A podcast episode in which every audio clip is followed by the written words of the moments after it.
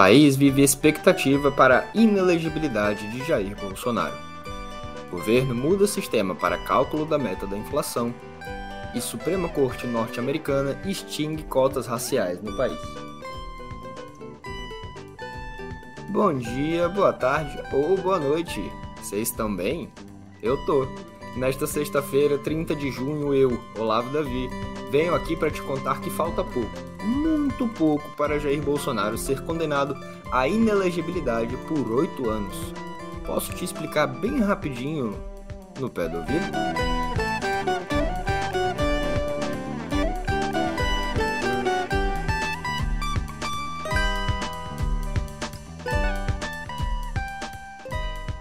Pois é, resta um apenas um. Somente um voto separa Jair Bolsonaro da inelegibilidade.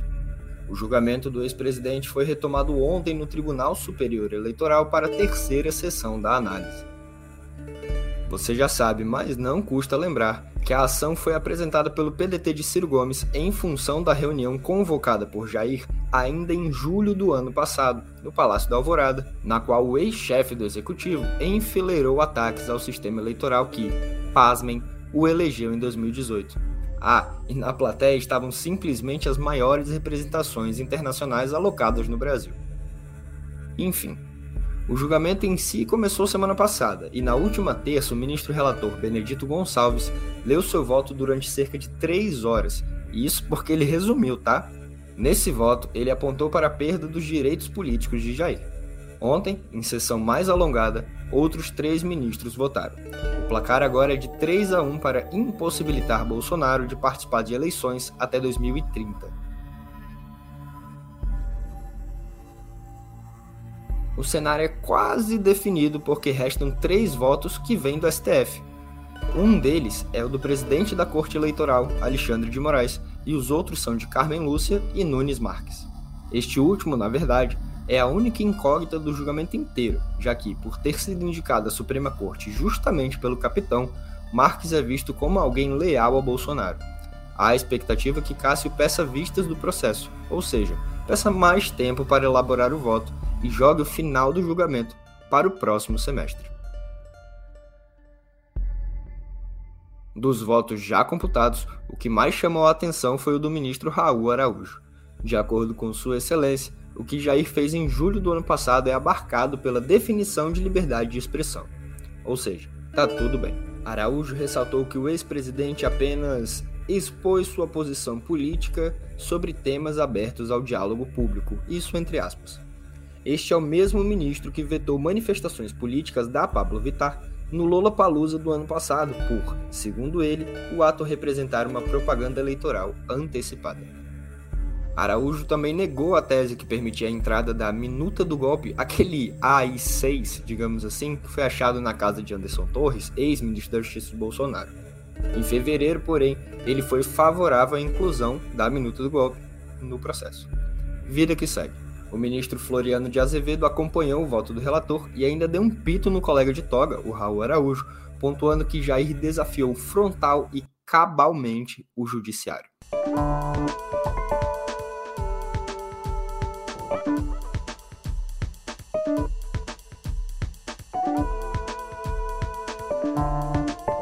Pois é, apesar da dureza dos votos e da provável condenação, o ex-presidente se mantém confiante, ao menos publicamente. Bolsonaro usou a final da Copa Mercosul de 2000, disputada entre Palmeiras e Vasco, como exemplo de que o jogo pode virar. Na ocasião, o Cruz Maltino promoveu uma remontada espetacular para cima do Verdão, em pleno Parque Antártica, com três gols do baixinho Romário. Venceu o jogo por 4 a 3 e ainda ergueu a taça de campeão do torneio, que é equivalente à sul-americana de hoje em dia. O ânimo do ex-presidente se dá pelo que sua defesa considera uma brecha na decisão da Corte Eleitoral. Como há divergência entre os ministros, ou seja, não foi e não será uma condenação unânime, as possibilidades de contestação ficam mais palpáveis.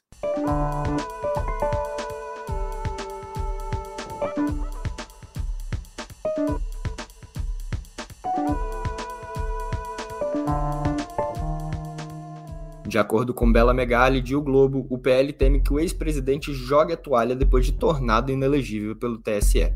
Isso é mais ou menos o que aconteceu depois do processo eleitoral do ano passado, lembra? Quando o então presidente demorou horrores para admitir a derrota nas urnas, tornou-se recluso e, conforme fontes próximas a ele, desenvolveu um quadro de depressão e até doenças de pele.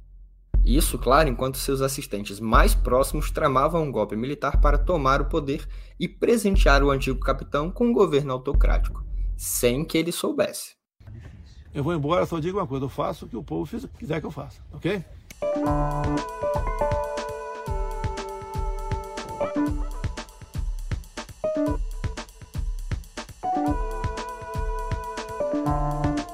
Ufa, isso foi só a primeira notícia, pessoal. Bom, vamos seguir. Depois de 24 anos, o governo federal decidiu atualizar o sistema de meta da inflação. Em vez de estabelecer um percentual a ser atingido de janeiro a dezembro de cada ano, a partir de 2025 o alvo será perseguido em um período móvel. O Banco Central é a entidade responsável por definir esse período. O usual é adotar 24 meses para uma análise. O anúncio foi feito ontem pelos ministros da Fazenda, Fernando Haddad, e Simone Tebet, de Planejamento e Orçamento. Segundo Haddad, a mudança é fundamental para o país e se deu como uma decisão de governo. O Conselho Monetário Nacional, o CMN, formado por Haddad, Tebet e pelo presidente do Banco Central, Roberto Campos Neto, foi apenas comunicado da decisão. Apesar disso, Haddad destacou a concordância de Campos Neto, citando declarações dele de que a meta contínua seria mais eficiente. Tebet também disse que não houve objeção da autoridade monetária, o Banco Central. A escolha de 2025 coincide com o fim do mandato de Campos Neto e a chegada de um novo presidente ao Banco Central, a ser escolhido por Lula. A mudança será formalizada por decreto. Até lá, o CMN continua assegurando metas anuais de inflação. Seguindo a regra atual, o colegiado fixou o objetivo de 2026, 3% com tolerância de 1,5 ponto para mais ou para menos. Esse objetivo é igual aos de 2024 e 2025, que foram mantidos na reunião de ontem. A meta de 2023 também foi mantida em 3,25%. Para Haddad, não faria sentido elevar a meta da inflação no momento em que os agentes do mercado já projetam uma acomodação da variação de preços em patamar próximo aos 3% o regime contínuo só a partir de 2025 e a manutenção da meta da inflação em 3% nos próximos dois anos foram recebidos com alívio pelos analistas. A atualização do sistema já era esperada, mas temia-se a elevação do alvo de inflação devido a pressões do presidente Lula. Segundo especialistas, esse cenário favorece a queda dos juros já na próxima reunião do Comitê de Política Monetária, o Copom, em agosto. Haddad também tem a mesma expectativa. Segundo ele, cortes robustos na taxa de juros podem ser praticados a partir de agosto, sem nenhum risco de desancoragem. Isso, ainda segundo Haddad, porque as trajetórias estão dadas. Conforme o ministro da Fazenda, há muitas razões para se acreditar que há um ciclo consistente de corte destas taxas no horizonte próximo.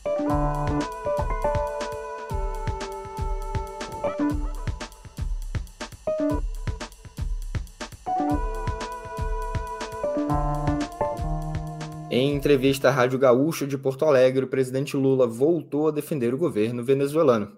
Segundo o petista, o que ocorre na Venezuela não configura um regime autoritário, pois, abre aspas, há mais eleições lá do que no Brasil, fecha aspas. Conforme disse, para derrubar Maduro, basta concorrer nas eleições venezuelanas. Lula ainda se disse um amante da democracia e ressaltou a governança petista como o exemplo do exercício democrático. A fala de Lula se deu em um contexto de possíveis retaliações contra o país caribenho, o que o presidente brasileiro negou, seguindo a posição clássica do Brasil de neutralidade e autodeterminação dos povos.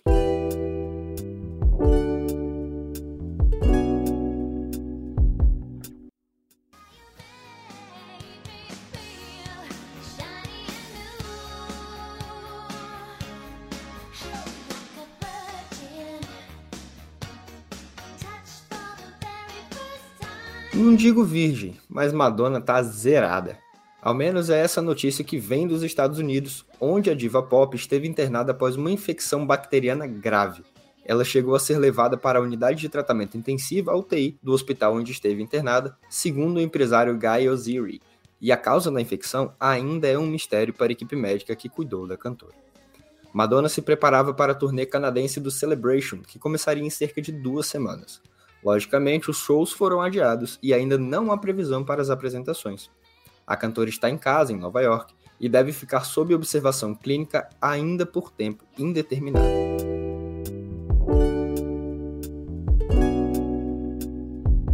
A rodada de sustos também chegou ao Brasil, onde o vocalista e guitarrista Herbert Viana foi hospitalizado por causa de uma pneumonia forte. E olha que coincidência, também por causa de uma bactéria. Que loucura. O quadro do líder do Paralamas é estável, segundo os boletins médicos, e ele respira sem ajuda externa. Por aqui, nós torcemos e muito por uma pronta recuperação do músico, que, via Twitter, agradeceu a preocupação dos fãs.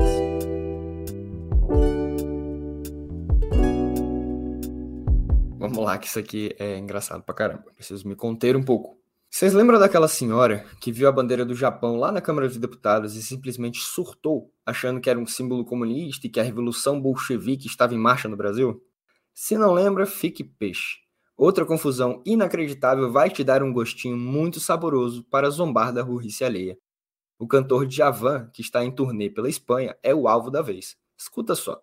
Na manhã de ontem, quinta-feira, o músico publicou um cartaz em suas redes sociais anunciando as últimas entradas disponíveis para seu show em Barcelona, Barcelona, que acontece no dia 3 de julho. O anúncio logo bombou, mas não pela inegável qualidade de Djavan. A turma da esquerda, os militantes LGBTQIAP+, partiu para o elogio porque o texto publicado foi Últimes Entrades, Aí veio a galera reacionária lacrar dizendo que ele estava lacrando, ameaçando o boicote, vejam só, porque o artista havia utilizado a linguagem neutra de gênero. O clima esquentou, houve xingamento para cá, palavra feia para lá, só que ninguém, ninguém reparou que, por ser em Barcelona, o músico e sua equipe produziram os cartazes no idioma local, o catalão, que não é da cidade aqui de Goiás, não se confundam. E, em catalão, é assim que se escreve mesmo, pessoal. Vamos parar de besteira, pelo amor de Deus, e viva de Javan. Eu quero mesmo é viver pra esperar, esperar, devorar você.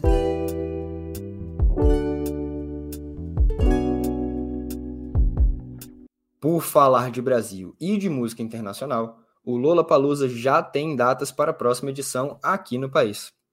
Entre 22 e 24 de março, um dos maiores eventos de música do planeta desembarca em terras tupinambás com suas atrações. Apesar das datas confirmadas, apenas o Blink-182 está confirmado para o ano que vem.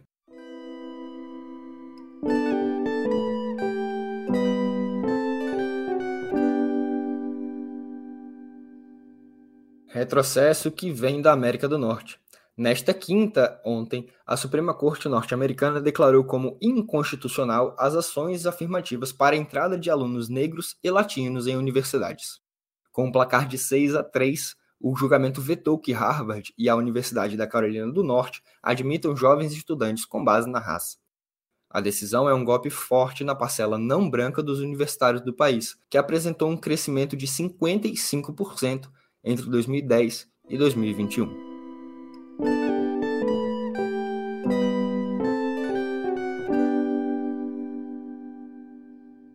Voltando para Brasília, vindo para a Suprema Corte Brasileira, entrou em análise ontem a tese da legítima defesa da honra em casos de feminicídio, essa aberração jurídica que justificou tantas e tantas mortes, sobretudo os feminicídios motivados por ciúmes ou relações extraconjugais.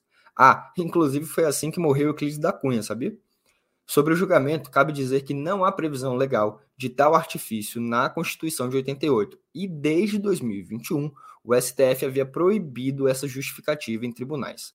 O que está sob análise agora é o mérito da ação que visa proibir também o uso da justificativa em tribunais de júri, onde são julgados crimes contra a vida.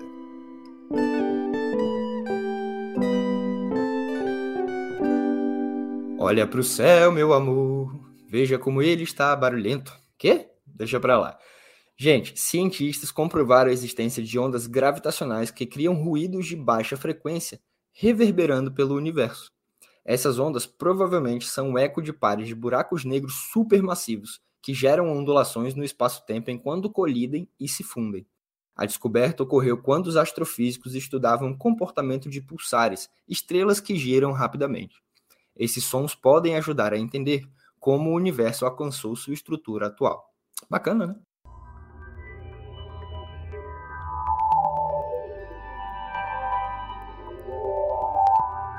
Vamos falar de tecnologia?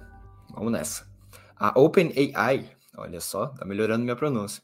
A dona do ChatGPT foi processada por supostamente roubar informações pessoais para treinar a inteligência artificial do chatbot. O processo é coletivo e foi aberto por meio do Escritório de Advocacia da Califórnia, nos Estados Unidos. Os autores, no entanto, não quiseram se identificar por temerem represálias. Eles alegam que a inteligência artificial do ChatGPT violou os direitos autorais e a privacidade de muitos usuários ao utilizar dados públicos da internet para treinar o modelo.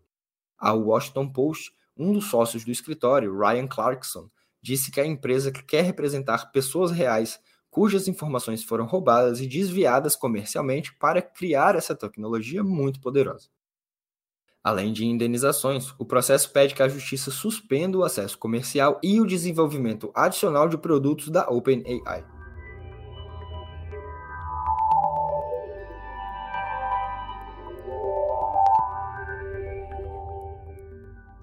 E a Alphabet, gente, dona do Google, ela vai remover links de notícias de veículos canadenses após a aprovação de uma lei de notícias online no país.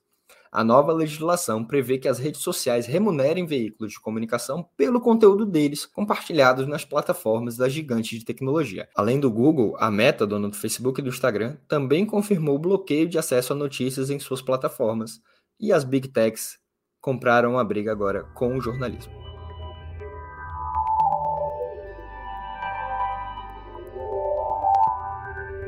Bom, depois do insucesso tremendo da Ocean Gate com aquele submarino, que eu não vou entrar muito no tema aqui, o primeiro voo comercial ao espaço da Virgin Galactic, empresa de turismo espacial fundada pelo bilionário Richard Branson, foi realizado ontem com sucesso. A missão Galactic 01 decolou pouco depois do meio-dia, no horário de Brasília, da base Spaceport America. Gostou? No Novo México, nos Estados Unidos. Novo México, nos Estados Unidos. E às 12h45, ou seja, meio-dia e 45, já havia pousado em segurança, de volta na Terra, tá? O voo foi do tipo suborbital, até a fronteira do espaço, a 85 quilômetros de altitude. Estavam a bordo seis pessoas, quatro pesquisadores dentro da nave e dois pilotos do transportador. Com propósito científico, a missão teve entre os experimentos analisar o comportamento de líquidos em um ambiente sem gravidade e a reação corporal dos passageiros.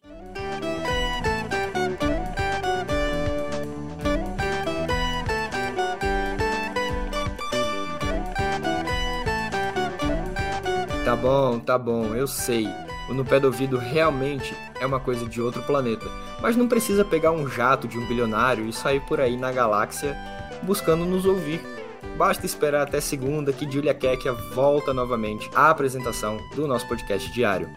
Por aqui, eu, eu me despeço com a velha promessa de voltar na semana que vem. Até!